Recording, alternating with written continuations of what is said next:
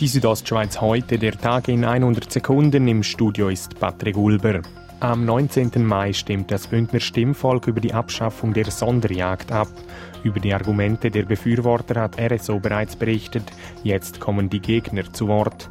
Zum Argument der Initianten, dass das Abschießen von tragenden Mutterkühen und Kälbern während der Sonderjagd unethisch sei, sagt Robert Brunold vom Gegenkomitee. Man muss, wenn man einen hochreproduzierenden Wildbestand regulieren will, wie vor allem der Rothirsch, haben wir gar keine andere Wahl, als bei der Jugendklasse einzugreifen und auch bei den, bei den weiblichen Tieren vor allem.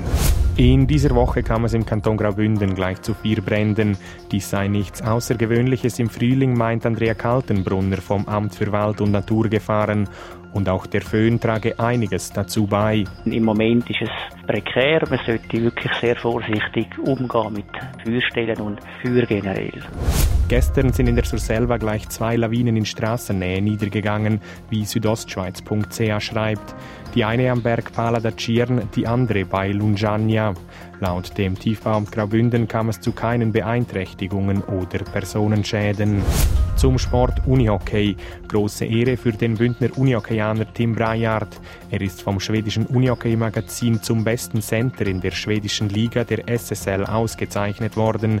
Dies nach seiner ersten Saison in Schweden, dem Prättigauer Freud's. Es zeigt einem ja, dass man durchs Jahr durch sicher nicht alles äh, ganz falsch gemacht hat. Ja, in meinem Fall ist es vielleicht sogar noch ein bisschen schöner, weil es halt einfach auch meine erste Saison war. Die SSL ist die beste Unihockey-Liga der Welt. Die Südostschweiz heute, der Tag in 100 Sekunden, auch als Podcast erhältlich.